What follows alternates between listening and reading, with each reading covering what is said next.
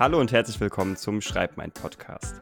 Der Podcast, in dem Autorinnen und Autoren eingeladen werden, um zu schauen, wie diese an das Thema eigenes Buchschreiben herangehen. Ja, wir sind heute in der vierten Folge und was gibt es Besseres, als bei dem durchwachsenen Wetter, was wir momentan haben, ähm, eine Podcast-Folge aufzunehmen? Heute habe ich Sebastian Volk in der Leitung. Er ist der Autor des Spionage-Thrillers Ära des Verrats was seit dem 3. Juni als Buch und E-Book verfügbar ist. Die Links dazu sind natürlich in den Show Notes. Lieber Sebastian, willkommen im Podcast. Ich hoffe, du hast gut hergefunden am PC. Ja, ich habe gut hergefunden. Äh, ich bedanke mich herzlich für deine Einladung und ähm, ja, freue mich auf den Podcast. Dito, Dito. Ähm, ja, bevor wir mehr auf das Buch und alles hin und her eingehen, würde ich vorschlagen, dass wir noch ein bisschen mehr dich kennenlernen, damit wir auch einen kleinen Einblick davon haben, wer du so bist. Ähm, ja, ich gerne. glaube, du bist neben, neben dem Schreiben als Lehrer tätig, wenn ich das richtig verstanden habe, richtig? Ja, richtig, genau, richtig. Dann bist du tatsächlich schon der zweite Lehrer in Folge. Was ein Zufall. Ja, ich glaube, letzte Woche war, glaube ich, der Christoph, wenn ich mich richtig entsinne. Der war, glaube ich, auch, äh, ist als Lehrer tätig. Äh, und ja, ich fand die Folge, wie gesagt, sehr spannend auch mit ihm und ähm, ja, freue mich natürlich dann, äh, dass die Lehrerschaft hier so zahlreich bei dir vertreten ist. äh, darf man fragen, was du für Fächer unterrichtest? Ja, also ähm, ich habe Geschichte und äh, Politik studiert äh, und bin so ein bisschen als Seiteneinsteiger in diesen Beruf äh, des Lehrers eingestiegen. Also ich habe nicht klassisch dieses äh, Referendariat gemacht und auch nicht diese klassische Lehrerausbildung. Äh, habe dann angefangen, wie gesagt, so ganz normal mit Geschichte, zu unterrichten, dann später auch Informatik, weil ich dann in so einem Informatikberuf gearbeitet habe. Also ich war halt teilweise auch Manager für, für Spiele, also die halt so Spiele, äh, die halt entwickelt worden sind. Äh, aber das hat sich, die Firma ist wie pleite gegangen und dann äh, musste ich halt umswitchen und gucken, wo, wo ich halt meine, meine Brötchen verdienen kann. Und äh, bin dann mittlerweile so, so ein Allrounder geworden. Also wenn irgendwo Not am Mann war, da haben wir gesagt, ach hier kannst du nicht mal Englisch unterrichten. Ach ja, gut, mache ich auch mal. Dann habe ich zum Beispiel jetzt letztes Jahr irgendwie halt äh, eine Fünferklasse übernommen und äh, da gibt es natürlich keine Politik und keine Geschichte in der fünften Klasse. Und ich gesagt, ja, mhm. ich könnte auch Religion unterrichten oder vielleicht auch ein äh, bisschen Erdkunde, ja, ist ja alles so naheliegend. und bin mittlerweile so ein Allrounder. Also ich habe wirklich Politik, Wirtschaft, äh, Informatik unterrichtet, wie gesagt, Erdkunde, Rallye, also bin mit fast allem durch irgendwie. Man muss halt an der Gesamtschule flexibel sein. Und wann ist dann bei dir äh, das Thema Schreiben in, in diese ganze Thematik gekommen? War das auch schon zu Schulzeiten oder später? Hol uns da mal ein bisschen rein. Wann hat das bei dir so angefangen? Ähm, ja, letztendlich erinnere ich mich da sehr stark schon als, als Jugendlicher, so kleine Textfetzen immer ein bisschen geschrieben zu haben. Und tatsächlich habe ich dann, glaube ich, äh, so mit 14, 15 angefangen, so abgeschlossene Geschichten zu schreiben. Also das hatte schon so ein bisschen den Touch von äh, Indiana Jones-mäßiges irgendwie halt. Ne? Also, aber natürlich im so im, im deutschen Gefilden, also äh, so nach der Suche von bestimmten verlorenen Schätzen, also das Bernsteinzimmer oder auch der Schatz der Templer, der immer verschollen ist, also so ein bisschen, was später Dan Brown quasi dann gemacht hat, ne? diese, diese Schnitzeljagd durch, durch alle möglichen äh, Symbole, die man halt so versucht zu, zu entziffern und dann quasi diesen, diesen, diesen berühmten Schatz zu finden. Ja, also das habe ich dann schon mit 14, 15 so an die Anlehnung von ja, letztendlich Indiana Jones so ein bisschen versucht zu schreiben. Ja, das, war der, das waren so die Anfänge, aber da ist halt nichts draus, nichts draus geworden, weil er hat einfach nur so kurze Geschichten für mich. Und äh, zum jetzigen Roman, ich weiß nicht, ob wir jetzt darüber schon sprechen sollen oder vielleicht erst später. Äh, doch, klar, kann, kannst du gerne schon was zu sagen. Ja. Genau, also mit, mit Ära des Verrats habe ich, äh, wie gesagt, 2014 daran zu arbeiten, angefangen. Und ähm, sofort nach der, nach der Krim-Krise war immer so der Wunsch da drin, irgendwie so einen Roman zu schreiben, der halt ein bisschen historischen Background hat. Ja, und habe mich dann für diese ganze äh, Geschichte angefangen zu interessieren, die in diesen Jahren passiert ist, 2013, 2014 mit Edward Snowden, ähm, die Entwicklung der, der Ukraine-Krise, äh, aber auch natürlich der Maidan-Revolution, die in dem Roman eine wichtige Rolle spielen und habe dann quasi wirklich kon konsequent versucht, ein, ein, ein Buch darüber zu schreiben. Also man würde sagen, so wirklich 2014 hat, habe ich an dem Roman wirklich konsequent angefangen zu arbeiten. Du hast ja jetzt schon äh, so ein bisschen die Inhalte angerissen mit Edward Snowden und den äh, ganzen Konflikten. Mhm. Ähm, da würde ich doch gerade nochmal einsteigen mit der klassischen Autorenfrage, die jeder so ein bisschen hasst und liebt. Worum geht es in deinem Roman? Genau, also letztendlich versuche ich diesen, diesen Zeitraum 2013 bis 2014, äh, zumindest in, dem, in Ära des, äh, des Verrats, zu zeichnen. Äh, es beginnt wirklich mit, mit äh, der Landung der, ähm, der Reporter, die Edward Snowden interviewen wollen. Also McEskill, ähm, dann später Glenn Greenwald und Laura Poitras, die, die ähm, von Edward Snowden quasi eingeladen worden sind, nach Hongkong zu kommen, weil er den Informationen über die NSA geben wollte. Und damit steigt der Roman, dann beginnt quasi der Roman und äh, beschäftigt dich halt dann äh, wirklich in den zeitlichen Ablauf. Wie ist die Geschichte, also wie ist sozusagen die, die Geschichte abgelaufen? Also die gesamte Suche nach ihm, die Jagd äh, der, äh, der NSA nach ihm und, und später, wie gesagt, die äh, politische Entwicklung in der, in der Ukraine mit der Maidan-Revolution, die halt ausbricht. Und ich habe versucht, wie gesagt, meine Protagonisten, die ich dann fiktiv erfunden habe, quasi in, dieses, in diesen Zeitraum reinzusetzen. Ja, also das ist halt so der grobe Rahmen. Also eine klassische Suche nach dem, äh, nach dem, nach dem Schatz, ne, der, der in diesem Fall Edward Snowden ist. also du hast jetzt auch, ähm, da man ja schon rausgehört hat, dass es sich halt an ähm, wahren Begebenheiten orientiert. Da ja. wurde auf jeden Fall natürlich dann auch viel Recherche, denke ich mal, betrieben. Ja. Ähm, hol uns da mal ein bisschen rein. Wie, wie sah das so aus mit der Recherche? Wie lange hat das so gedauert? Wie, wie, wie hast du die Recherche gemacht? Was hast du da, dir da angeschaut? Mhm. Ähm, also letztendlich begann die Recherche tatsächlich dann im Jahre 2014 dann äh, mit, mit äh, einfach Bücher äh, von, äh, über Edward Snowden zu lesen. Also ganz großer, äh, ganz großes Buch, was sich damit beschäftigt hat, von Glenn Greenwald selber, also der Snowden interviewt hat, ähm, der ganz viel darüber berichtet hat. Dann, dann gibt es eine Dokumentation von Laura Poitras, die also Citizen 4, die ich, glaube ich, mittlerweile rückwärts schon sprechen kann, weil ich die schon so, so oft gesehen habe, um die Szenen quasi dann zu verinnerlichen. Ähm, begann dann damit. Dann gibt es eine Dokumentation über, über Whistleblower, das ist auch ein großes Thema in dem Buch letztendlich, ähm, die halt zeichnet oder, oder, oder dokumentiert, wie Whistleblower in Amerika quasi verfolgt worden sind. Ne? Also das sind ja jetzt nicht nur ist ja nicht nur Snowden gewesen, sondern ähm, gab es ja vorher schon, schon einige andere, die zum Beispiel die Folterskandale über ähm, äh, die CIA aufgedeckt haben, also namentlich John Kiriakou zum Beispiel oder Thomas Drake, der äh, schon damals äh, vor, also bevor Snowden quasi diese ganzen NSA-Skandale aufgedeckt hat, auch schon auf die Missstände hingewiesen hat. Also diese Dokumentation ganz, ganz viel in diese Richtung geschaut und unendlich viele Bücher gelesen über die Ukraine-Krise letztendlich. Bei YouTube 1000 äh, Stunden verbracht letztendlich, um dann äh, die, sich die ähm, Maidan-Revolution anzuschauen. Die ist wirklich super dokumentiert bei YouTube. Also das war so, das waren so zum großen Teil meine Recherche. Ja. Also man kann, also ich kann mir auf jeden Fall vorstellen, dass man da sehr, sehr viel Zeit mit investieren kann. Wo war für dich so der Punkt, dass du dir gesagt hast, okay, bis hierhin betreibe ich die Recherche und dann fange ich auch mal an zu schreiben. Nicht, dass man sich dann quasi jahrelang in dieser Recherche verliert und dann mhm. nicht mit dem mhm. Schreiben anfängt. Ähm, das, das lief teilweise so ein bisschen, sage ich mal, auch parallel. Also ich habe dann, wie gesagt, Sachen recherchiert und versucht die dann irgendwie in so Romanform zu packen. Ja.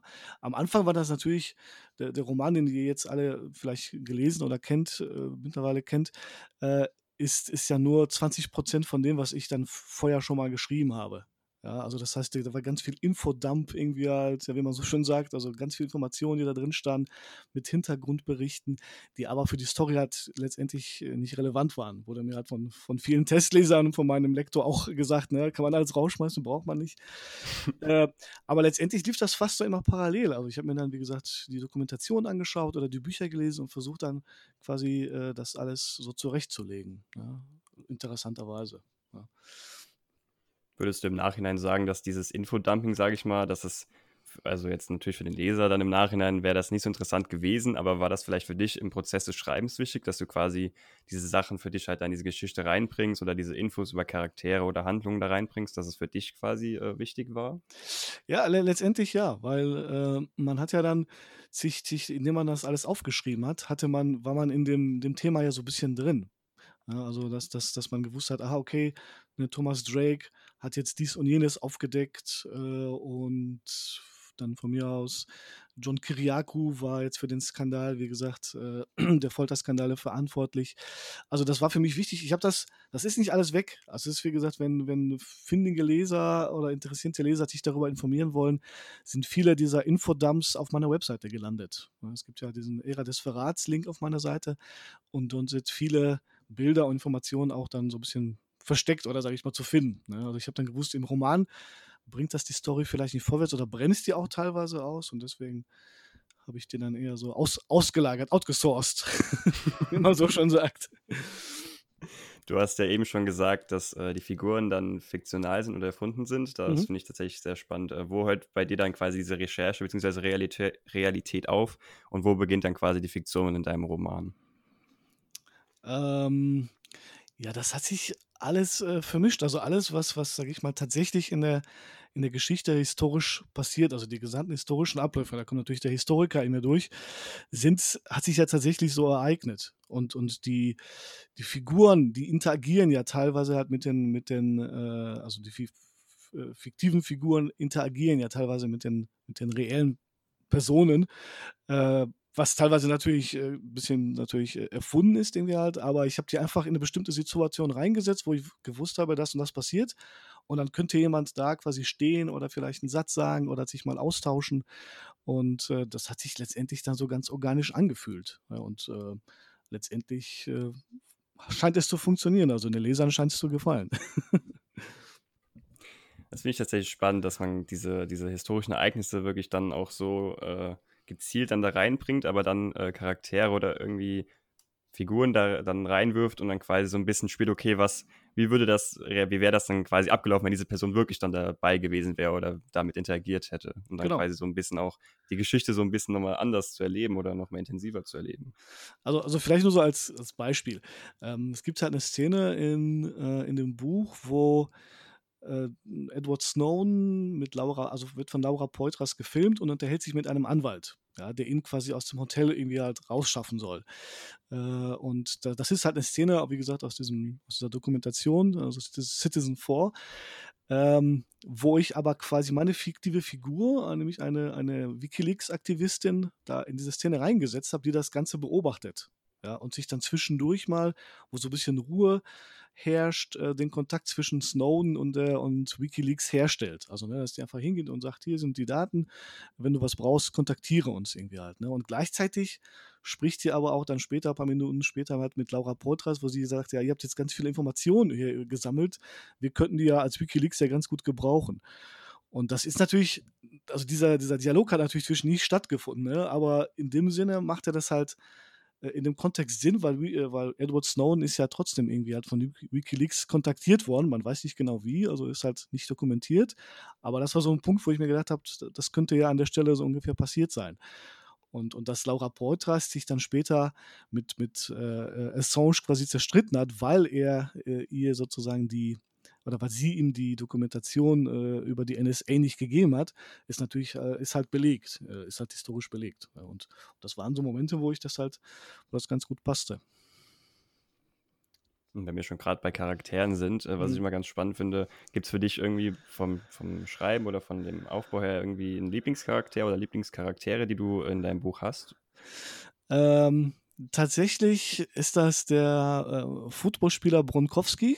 Also das ist halt so ein ehemaliger CIA-Agent, der Scharfschütze war, aber auch, ähm, aber auch äh, in Folterskandale verwickelt ist. Ja, also der ist halt so, so ein Verhörspezialist, aber auch gleichzeitig Scharfschütze. Und der ist halt so ein, soll man sagen, so ein grobschlichtiger Typ, der einfach alles wegkommt, was ihm in den Weg kommt und, und keine Skrupel kennt. Ja, also so ein, so ein Anticharakter eigentlich. Aber mein Plan mhm. war es eigentlich, ihn um, umbringen zu lassen. Ja, an einer bestimmten Stelle sterben ja ganz viele Charaktere, ohne jetzt zu, zu viel zu spoilern. es, gibt ja, es gibt ja so einen Showdown, äh, Showdown besser gesagt, äh, und da gehen einige Leute drauf. Und ich hab, wollte den eigentlich ursprünglich an der Stelle auch töten, aber ich fand den zwischendurch so cool irgendwie. Da habe ich gedacht, ah, ich lasse den mal drin und der ist wirklich später im, Roman ist er halt mit den, äh, mit den georgischen Scharfschützen unterwegs und bildet die halt aus und ist verwickelt in so Schlägereien und, das, und äh, irgendwie ist er halt so ein, so ein Anti-Charakter, so ein grobschlichtiger, wie gesagt, Footballspieler, der einfach äh, ja, cool durch die Gegend läuft. Wie lange hast du dann äh, gebraucht, bis die erste Fassung des Buches fertig war? Ähm, ja, letztendlich, wie gesagt, hm, habe ich so richtig angefangen 2018 so kam ich in so einen richtigen Flow. Also das war Juni 2018, kam ich in so einen richtigen Schreibfluss, wie man so schön sagt. Ich hatte bis dahin, wie gesagt, viel recherchiert und hatte so immer so 80 Seiten runtergeschrieben äh, und habe dann 2000, Juni 2018 bis Mai 2019 kontinuierlich durchgeschrieben. Und wirklich, ich habe dann Mai 2019, erinnere ich mich noch ganz genau, ich glaube, das war der 25. oder 26. Mai 2019 tatsächlich gesagt, so ist das Ende und jetzt ist das fertig. Ja. Das war so der. Wie fühlt sich das dann so an, nach so einer langen Reise dann das, das Wort Ende unter das Manuskript zu schreiben? Ja, war schon, war schon, war schon super. Ja, war schon großartig so, dass man gesagt hat, okay, die Geschichte ist jetzt irgendwie halt abgeschlossen, die macht Sinn, das, das passt alles. Letztendlich es nicht das Ende, ja. Ich habe da noch so viel danach noch ergänzt irgendwie und ähm, musste noch so viel nochmal noch mal umschreiben. Also ganz, ganz große Veränderung passierte auch noch kurz jetzt kurz vorm Ende, bevor ich das Buch dann zum Druck gehen wollte, habe ich mit dem Rostislav Bomme, ähm, der äh, auch aka Artisto sozusagen genannt wird, der auf dem Maidan tatsächlich vor Ort war und dort äh, aufgetreten ist und diese Revolution so ein bisschen vorantreiben wollte durch seine Songs. Und mit dem hatte ich tatsächlich Kontakt gehabt äh, und mit dem auch ein bisschen noch an einem Buch gearbeitet. Und der hat am Ende mir nochmal seine ganze Lebensgeschichte erzählt, die ich dann nochmal irgendwie in das Buch reinpacken wollte unbedingt. Ja, also das heißt nochmal kurz vom Druck ist da nochmal so ein riesiger Block entstanden, den ich da noch äh, unbedingt im Buch drin haben wollte. Und äh, letztendlich die finale Version ist tatsächlich jetzt erst Mai 2020 äh, fertig geworden, wenn man so, wenn man so will. Aber es fühlt sich großartig an, ja, es war super. Also äh, ein sehr befreiendes Gefühl, endlich mal die Geschichte so aus dem Kopf zu haben was ich noch äh, ganz spannend fände, weil ich mit dem, mit dem Buchgenre Thriller noch nicht so viel mhm. in Kontakt gekommen bin, sage ich mal. Was, mhm. was macht für dich das Genre aus? Das fände ich ganz spannend. Hm, ich, ich muss da, glaube ich, mal ein bisschen, also mit, ich würde nicht sagen, dass ich, dass ich generell Thriller schreibe, sondern eher so Polit-Thriller. Ja? Ähm, und das, das Genre, was da natürlich spannend ist, ist diese Vermischung zwischen politischen Akteuren oder politischen Handlungen, dann natürlich die historische Dimension und äh, wie gesagt, vielleicht auch der Rückschluss auf, auf heute. Ja, also das heißt, dass, dass, man, dass man vielleicht etwas da aus der Geschichte mitnehmen könnte, ja, indem ich mir halt anschaue, wie war das vielleicht damals, ja, welche Lehren können wir ja vielleicht daraus ziehen. Also das, das finde ich halt immer sehr, sehr spannend, das zu beobachten, wenn das, wenn das Autoren so hinkriegen, äh, das zu vermischen und, und daraus vielleicht für die, für die Leser noch was mitgeben, das, das finde ich halt äh, sehr spannend. Ja. Und wenn man das natürlich noch eine spannende Geschichte halt reinpackt, die halt so ein bisschen Action mitbringt, ist das doch perfekt. ähm, der, neben der Recherche denke ich mal, dass, also da ist natürlich jetzt die Frage, was, inwieweit hast du dann die Geschichte dann geplant oder bist du jemand, der dann eher einfach drauf losschreibt? Wie, wie sah das bei dir aus mit der Planung des Romans? Mhm. Ja, wir unterscheiden ja äh, immer so zwischen diesen Plottern und Panzern, wie das so schön heißt. Also die Plotter, die, die denkt sich die Geschichte von vorne bis nach hinten im Endeffekt durch. Bei mir, bei mir war das tatsächlich nicht so. Ich bin da wirklich der typische Panzer. Also ich habe einen groben Plan, wo ich halt hin will, wo die Charaktere sind, wo die sich äh, hinbewegen müssen und, und äh, dann schreibe ich einfach drauf los und äh, dann entsteht dieses äh, sogenannte, diese Magie, ja. ne, dass man halt wirklich dann ähm, letztendlich die Geschichte sich von selbst entwickelt, ja.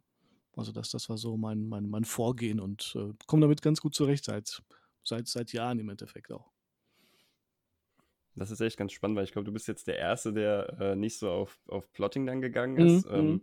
wie, wie sieht das dann aus so als Panzer, sage ich mal? Wie, wie sieht das bei dir aus, wenn du dich da rein, dann da hinsetzt und schreibst? Wie, wie läuft das ab? Hol uns da mal ein bisschen mehr rein. Mhm. Ähm, le letztendlich äh, habe ich eine, eine bestimmte äh, Vision vor Augen, wie die Szene halt aussehen soll. Und sobald ich dann äh, im Prinzip äh, loslege, kommen dann einfach so aus mir heraus oder aus meinem, aus meinem Kopf oder aus meinem Gefühl irgendwie halt, ach, das könnte ich jetzt so und so basteln. Also das passiert irgendwie halt ganz spontan. Ich kann das, man kann das ja, glaube ich, gar nicht so, so wirklich erklären. Dann, dann äh, denkt man sich, ah, ich könnte den Figur daher und dahin stellen, vielleicht könnte sie und das sagen. Und das baut sich so nacheinander im Prinzip die Szene halt so äh, organisch im Prinzip auf. Ja? Also ich, ich ähm, weiß ungefähr, wo ich halt hin will, aber trotzdem passiert unterwegs ganz, ganz viel Neues. Führt natürlich manchmal dazu, dass mir spontan irgendwie halt eine Szene einfällt, die ich dann so, so runterschreibe.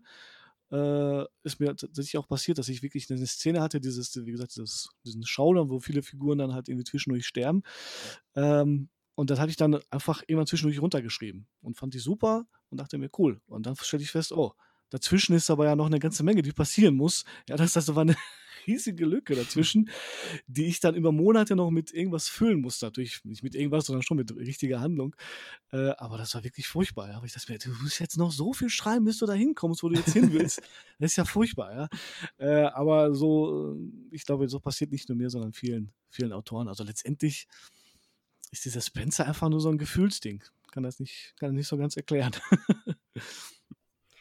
Aber du hast ja gerade gesagt, dass du quasi die Szenen schon so grob im Kopf hattest, wo es dann mhm. quasi, also sage ich mal so im Groben, die Szene fängt ungefähr so an und da in die Richtung soll sie so ungefähr enden. Also, dass du quasi so eine grobe Richtung hast im Kopf und das, was dazwischen passiert, dieser Weg, den lässt du dir quasi als Schreiber dann offen. Genau, genau. Ja. Also dann, wie gesagt, was Figuren vielleicht auch sagen irgendwie oder vielleicht wie die agieren zwischendurch, das ist manchmal sehr, sehr organisch, interessanterweise. Ja, genau. Finde ich, find ich tatsächlich spannend, weil ähm, dieses, wenn man dann quasi die Charaktere einfach mal machen lässt, das mhm. finde ich, wenn ich so zum Beispiel jetzt Kurzgeschichten so schreibe oder so, dann mache ich das, habe ich dann auch meistens irgendwie so eine Idee oder so, ein, so eine, so eine Schlüsselszene, mhm. sage ich mal, von dieser Geschichte. Mhm. Aber quasi dann das, was da, dann fange ich einfach mal an zu schreiben und das, was dann quasi da passiert, das passiert dann einfach. Und das, wie, wie du gesagt hast, dieses Organische, das finde ich, das macht es irgendwie auch so ein bisschen aus beim Schreiben für mich, dass dann quasi diese Geschichte sich selbst so entfaltet und man vorher gar nicht wusste, wie sie am Ende dann aussieht, beziehungsweise dieser Weg dahin. Ja, ganz genau, ganz genau. Also das finde ich, äh, ich war teilweise auch sehr überrascht, wo mir, also wo ich mit Schreiben angefangen habe und auch jetzt in, bei diesem Roman speziell, dass, dass dann wirklich, äh, also Beschreibung von Orten irgendwie halt auch wirklich dann organisch passieren, weil ne, die Figur sieht vielleicht das so und so und wenn sie das und das sagt, vielleicht ähm, antwortet eine andere Person so und so drauf. Ähm, das ist halt mein Schreibstil. Ich kann das nicht anders erklären. Und für Charaktere, wie sah das da aus? Hast du da dann quasi im, beim, bei der Recherche dann die Charaktere entwickelt oder sind die auch dann in, in der Geschichte so organisch herangewachsen? Wie mhm. hast du die Charaktere gebastelt? Mm, also für den Hauptprotagonisten Corrigan galt mir so ein bisschen als Vorbild äh, ein bestimmter CIA-Agent. Ich habe da natürlich in den, wirklich tatsächlich in den CIA ähm, ich will nicht sagen, jetzt Archiven geguckt, aber zumindest halt so ein bisschen recherchiert. In, äh, es gibt dann ein berühmtes Buch, das die CIA so, so ein bisschen durchleuchtet und mm, durchschaut. Und dort werden halt einige CIA Station Chiefs quasi genannt. Ne? Also Corrigan ist halt so ein, so ein CIA oder NSA Station Chief. Und den habe ich mir so ein bisschen als Vorbild genommen. Ja, also das heißt, ich habe dann geguckt, wo hat er sag ich mal, welche Operation hat er durchgeführt, wie war sein Werdegang, was war das für ein Typ? Und Corrigan ist halt, kommt dem sehr nahe, ja, äh, und bei vielen anderen ist mir das wirklich dann so, so, also ich muss sagen, Corrigan ist der einzige, den ich dann als Vorbild hatte. Okay, vielleicht noch dann später der Reporter Saklewski in, in der Ukraine, also in dem Ukraine-Part, der die äh, Revolution dokumentiert, der ähm, da gab es auch einen Reporter, den, der mir als Vorbild galt, der ähnlich, der ähnlich aussah sogar wie er und vom Typ sozusagen auch ähm, viele Sachen fotografiert hat, gefilmt hat, auch bei der Revolution mittendrin dabei war vor Ort äh, und tatsächlich auch zum Beispiel von den Berkut-Leuten verprügelt worden ist irgendwie. Ne? Und so, das, das waren so die so ein bisschen reellen Vorbilder, die ich dann so ein bisschen noch äh, geformt habe, sag ich mal. Ne? Also bei, bei Corrigan kommt zum Beispiel seine Angola-Geschichte dazu. Also der ist ja zwischendurch in Angola stationiert gewesen. Äh, das hatte der reelle Typ jetzt nicht unbedingt, ja. Mhm. Also auch hier dann wieder an diesen äh, historischen Personen, sage ich mal, orientiert, wie die Handlung und dann genau. hier und da fiktionale Sachen ergänzt, die dann einfach zu der Handlung gepasst haben oder zu dem Buch. Genau, richtig, ja. Dann äh, würde ich gerne noch ein bisschen mehr darauf eingehen, wie du äh, schreibst, also mhm. vom von der Art her, also bist du eher so der Typ, der am PC dann schreibt oder bist du eher der Fan von Stift und Papier? Wie sieht das so aus? Ähm, es ist tatsächlich so, so eine Mischung aus äh, drei verschiedenen Sachen. Also ähm, ich habe, der Großteil entsteht natürlich schon am, entweder am Laptop, wenn ich dann zum Beispiel draußen auf der Terrasse bei mir zu Hause sitze oder jetzt, wenn ich gerade in Urlaub fahre demnächst, dann sitze ich in Ostfriesland auf einem Balkon irgendwie halt und habe Ausblick auf blühende Wiesen, ja, wo man wirklich nichts sieht und nichts hört. Äh, da schreibe ich schon halt am, ähm, am Laptop. Äh, wie gesagt, zu Hause meistens dann entweder auf der Terrasse bei mir ähm, auch an dem Laptop oder halt in meinem Arbeitszimmer, wo ich gerade sitze, halt am Rechner. Wenn es dann kalt und regnerisch ist, ne, dann bin ich natürlich, bin ich natürlich hier oben und äh, schaue dann auf die Dunkelheit äh, heraus. Ich schreibe ja meistens, also halt nachts oder abends irgendwie halt. Äh, aber es waren auch tatsächlich große Teile des, des Romans, sind auch wirklich hm, in diversen Vertretungsstunden entstanden, ja. Oder Klausuraufsichten. Also ich habe dann, dann hat man meistens so ein bisschen Ruhe irgendwie, wenn die Kinder arbeiten oder schreiben halt selber ihre Klausur. Und dann habe ich tatsächlich wirklich auch gesessen und äh, Teile des Romans darunter geschrieben. Ähm, ja, und, und das ist halt so eine, also so eine Mischung zwischen, wie gesagt, äh, trotzdem noch mit der Hand was schreiben, PC tippen und viele Ideen äh, tippe ich manchmal auch in mein Handy. Also ich habe halt einfach dieses ne, Note-Programm bei meinem Handy und schreibe da manchmal Ideen einfach rein, die mir so spontan einfallen, was unbedingt da noch in, in den Roman rein muss und das checke ich halt ab und zu mal und, ah ja, okay, da solltest du noch reinschreiben, okay. Lass uns mal da dran setzen. Benutzt du dann am PC ganz klassisch Word oder hast du da irgendwelche speziellen Schreibprogramme? Mhm. Also mittlerweile äh, bin ich halt mit äh, Papyrus Autor ganz zufrieden. Hab mir das äh, neuerdings gekauft und ähm, habe da jetzt am Ende ganz viel damit geschrieben. Am Anfang, wie gesagt, auf, dem, auf meinem alten Laptop funktioniert das leider nicht. Das ist eine, ähm, eine Ubuntu-Version darauf. Da schreibe ich halt tatsächlich mit LibreOffice. Ja? Äh, muss dann alles mhm. wieder nochmal zurückkonvertieren. Äh, aber ähm, tatsächlich hat mir in letzter Zeit Papyrus Autor sehr, sehr viel geholfen beim Schreiben. Was genau gefällt dir so besonders daran? Also, was macht das anders als quasi dieses Word oder normale, sage ich mal in Anführungsstrichen, Schreibprogramme? Ähm, es hat natürlich dieses Stilanalyse drin, ja, dass du halt sagst, irgendwie, du solltest mal vielleicht auf mal ein paar Wörter letztendlich achten. Ne, ganz klassisch Rechtschreibung drin, Wiederholung und es, man kann sich das wirklich anzeigen lassen, wie flüssig der Text irgendwie lesbar ist. Also man kann das wirklich so einstellen, dass du halt, dass dir angezeigt wird mit grünen Passagen oder roten äh, oder vielleicht auch, wenn du jetzt plötzlich 54 Wörter auf einmal geschrieben hast, dann sagt das Programm immer zu, vielleicht solltest du mal den Satz aufteilen. Also das ist halt, das ist halt wirklich, weil das automatisch dann passiert, äh, dass man das sofort dann erkennt äh, und ja, also deswegen finde ich halt das ist super. Und später, also als Self-Publisher finde ich das halt grandios, weil du einfach später mit einem Klick eine Mobi-Datei erstellst oder halt eine EPUB-Datei oder PDF-Sachen ähm, oder auch Normseiten, ja, wirklich mit einem Klick, was dann, wie gesagt, für, mhm. für Schriftsteller letztendlich und, und später bei der Veröffentlichung als Self-Publisher total äh, wichtig ist letztendlich. Ne? Also ich kann das, äh, ich finde das super, ich mag das. Ja, ich kann das tatsächlich auch empfehlen. Ich habe das auch. Ähm, ja. Da gibt es natürlich ja auch dann diese ganzen Planning-Tools, sage ich mal, und die, also genau. die benutzt du dann eher weniger. Du, du hast dann eher diesen, diesen Fokus auf diese, diese Sachen, dass du quasi diese E-Book-Formate direkt mhm. hast oder dass du quasi diese Stilanalyse hast, das ist für dich dann quasi dieser ausschlaggebende Punkt, der dir dann da weiterhilft. Ähm, ich, muss, ich muss sagen, ich habe das, wie gesagt, bin da sehr spät damit mit dem Programm eingestiegen. Ich denke mir, dass mir jetzt bei dem Roman, also bei dem an dem ich gerade arbeite, ähm, da wird mir das wahrscheinlich helfen. Da werde ich diese, wie du schon äh, erwähnt hast, diese Timeline, die man erstellen kann, Charakterisierung, dass man mhm. alles auf einem äh, im Blick hat, im Endeffekt werde ich bestimmt nutzen. Also ich habe diese Tools noch nicht benutzt, aber ich, ich glaube, die sind super. Also wenn man das einmal verstanden hat und, und sieht, wie das funktioniert, dann äh, glaube ich, dass das Programm da äh, einen wirklich hilft. Wie, wie, siehst du das? Also hast du das benutzt für deine ähm, Figuren oder Timelines? Also ich habe da jetzt äh, von den Features, die da jetzt möglich sind, denke ich mal, gerade mal so einen Bruchteil bisher entdeckt und genutzt. Okay. Da kann man ja wirklich echt mega viel machen, wie du schon gesagt hast, mit der Timeline oder diese Charaktere, dass du diese Datenbank anlegst, dass genau, du quasi genau. in dem Text dann, dass diese Verlinkung ist, dass du direkt dann auf den Namen klicken kannst, dann hast du wieder diesen Steckbrief von der Figur, mhm. dann hast du quasi links und rechts ja dann quasi wie so Notizfelder, äh, wo du dann irgendwie Bilder hinklatschen kannst oder irgendwelche. Textschnipsel. Genau. Also da gibt es wahnsinnig viele Features. Ähm, von denen ich wahrscheinlich selbst noch überhaupt nichts gesehen habe. Aber das, was ich da bisher so gesehen habe, ist schon ziemlich cool.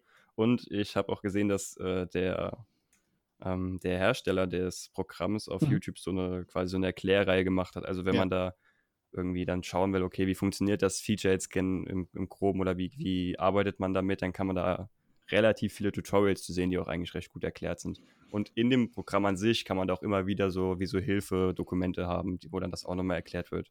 Also da, da kann man wahrscheinlich wahnsinnig viele Sachen machen, aber wie gesagt, da muss man sich wahrscheinlich erstmal dann richtig reinfuchsen. Aber wenn man das äh, drauf hat, dann kann man da wahrscheinlich echt viele coole Sachen mitmachen, ja. Ja. also, zu. ja, würde ich, würde ich, also gerade diese, was du gesagt hast, diese Tutorials, ne, ich habe mir da wirklich einige angeschaut und der, der das halt äh, glaube ich, entwickelt hat, ähm, der macht das wirklich sehr anschaulich und wirklich ganz toll. Also, ähm, also für den Preis kriegt man, glaube ich, äh, kein besseres Programm hin. Glaube ich, würde ich sagen. Ja. ja, auf jeden Fall. Also klar, es funktioniert natürlich auch mit normalen Schreibprogrammen wie Word, ja, aber klar. das ist halt, man merkt halt auf jeden Fall, das ist schon quasi extra für Autoren angelegt. Da sind einfach Features drin, die sind einfach nochmal eine Spur praktischer und ja. die, die helfen einem einfach noch mehr. Das, das, das hilft schon, finde ich, auf jeden Fall. Definitiv. Du hast ja eben, du hast ja eben gesagt, dass du äh, gerne so dir Orte suchst, wo es dann, sag ich mal, ein bisschen ruhiger ist, auch wenn jetzt zum Beispiel dann Nachschreibetermine sind oder so für den Schüler, da ist es ja im Normalfall dann trotzdem auch ruhig. Aber dass du da quasi dir so eine, so eine ruhige Atmosphäre schaffst, wo du einfach für dich mit dem, mit deinem Buch bist, richtig? Ja, genau, richtig, ja. Es gibt ja auch zum Beispiel Leute, die dann sagen, okay, ich brauche so ein bisschen Trubel, ich schreibe gerne im Café, also so einer bist du, also eher dann nicht, eher im Ruhigen für dich. Ähm, genau, also jetzt mal abgesehen, wie gesagt, von den äh, Nachschreibklausuren oder Klausuren oder äh, Vertretungsunterricht, äh, höre ich sehr gerne halt Musik, ja. Also äh, da kann ich natürlich jetzt keine, keine Playlist auf die Ohren legen. Aber wenn ich halt, wie gesagt, äh, zu Hause am Rechner sitze oder auf der Terrasse oder jetzt, wie gesagt, demnächst in Ostfriesland, dann habe ich meine Playlist, meine Schreibplaylist da drauf und äh, höre dann sehr oft passende Musik dazu. Ja, also irgendwelche elektronischen Beats oder ganz viele Hans, Hans Zimmer letztendlich, äh, der wirklich ähm, cineastische Musik oder Bilder quasi auch in meinem Kopf erschaffen hat, die dann passenderweise sehr oft zu der, zu der Story halt passten. Also das brauche ich dann schon irgendwie halt. Also ich brauche jetzt, ich könnte wahrscheinlich möglicherweise auch in einem Café schreiben, aber ich brauche dann wahrscheinlich eher so die frische Luft und den Blick nach draußen und vielleicht so, so eine relativ entspannte Szenerie. Also ich glaube, im Café wäre mir da vielleicht doch zu viel Trubel. Ja, muss ich glaube ich feststellen. Müssen wir probieren, aber ich glaube, ich äh, komme ganz gut mit, mit entspannten äh, Bildern nach draußen. Besser zurecht. ja, das, äh, du hast ja eben gesagt mit äh, Soundtracks mhm. oder irgendwelchen Beats. Also bei dir sind dann auch keine Lieder oder sage ich mal eher weniger Lieder drin, wo dann quasi wirklich dann auch ein Sänger oder eine Sängerin ist und dann irgendwie auch Text und sage ich mal so, textsicher Inhalt dabei ist. Genau, also das lenkt mich dann zu sehr ab. Ich habe das zwischendurch probiert, wenn meine Timeline tauchen des Öfteren mal auch solche Lieder auch äh, auf mit, mit, mit Texten. Äh, aber ich stelle fest, wenn das halt nur so instrumentale Musik ist, dann ähm, gibt mir das viel mehr. Dann kann ich viel besser damit irgendwie halt arbeiten. Ja, super spannend, weil bisher hat jeder in, in dem Podcast gesagt, dass er Musik quasi hört und auch dann ja. ohne, ohne Gesang. Also es sind schon Parallelen auf jeden Fall, die auch bei mir natürlich sind. Es ja, klar. ist schon spannend, dass Musik einem dann quasi so diese, diese Szenen gibt im Kopf, dass man sich die, die dann irgendwelche Sachen im Kopf dazu ja. vorstellt. Dann hat man zu der Musik dann, ja, wie gesagt, diese Szenen, die dann im Buch sein könnten. Das genau. ist schon spannend, dass es bei jedem wirklich bisher so war. Also, also mein Lieblingsbeispiel ist in dem Zusammenhang ähm, weiß nicht, ob du das kennst, den, den Soundtrack oder den, die Trainingsmontage ähm, oder die Trainingsmusik von Rocky 4. Sagt dir das was? Mm, ja. Habe ich ja. den Film gesehen? Äh, ähm, während, während ich die Passage für diesen Rostislav Bombe, also für Artisto geschrieben habe, lief die ganze Zeit sozusagen auf Dauerschleife dieser Song, ja, weil der Typ, also Rostislav Bombe ist halt ähm, als Typ auch wirklich so ein Kämpfer gewesen. Also der hat sich auf diese Revolution in der Ukraine tatsächlich wie so ein Soldat vorbereitet. Der ist durch den Rhein geschwommen, der macht auch Kung Fu irgendwie halt. Der war halt wie so, wie so ein Krieger, hatte sich darauf vorbereitet, um dort äh, diese Revolution durch seinen Song quasi zu, zu ja, zu, also die, die, den Staat zu verändern. Und, und das war wirklich so, so, so ein Bild, wie, ne, wie Rocky da halt wirklich trainiert und arbeitet und äh, den Berg hochläuft und äh, irgendwelche schweren Sachen durch die Gegend schmeißt, riesige Steine und wie gesagt, dieser, dieser, dieses Bild ja, von so einem Kämpfertyp, der einfach sich durch das Leben boxt, ähm, war mir mir so drin, dass ich die ganze Zeit diesen Song gehört habe. Ja, das ist echt Wahnsinn. Also jedes Mal, wenn ich den Song jetzt immer noch höre, dann kriege ich jedes Mal Gänsehaut. Weil der mich genau an diese, diese Rostislav-Szene sozusagen dann erinnert. Also wenn ihr den, äh, die Passage zufällig äh, lest, dann äh, macht euch mal äh, für diese 14 Seiten, die die Rostislav Bomber sozusagen beschreiben, äh, macht euch mal dazu den Soundtrack an. Das ist wirklich mega. Dann explodiert alles hinten im Hintergrund, während man liest. ich plane das beim E-Book schon. Beim E-Book sofort, wenn man, wenn man das E-Book liest, kann man sofort hier zu Spotify switchen und äh, den, den Song laufen lassen. so als interaktives Erlebnis vielleicht. Ja, das passt natürlich auch immer mit der Musik dann ganz gut auch zu diesem, ja. äh, eher diesen Panzer-Schreibstil, dass man quasi dann diese Musik hat und die Geschichte sich da dann selbst organisch entfaltet und genau. das Ganze dann durch die Musik dann so unterstützt wird, ja. Ja, genau. Stelle ich mir passend vor, auf jeden Fall.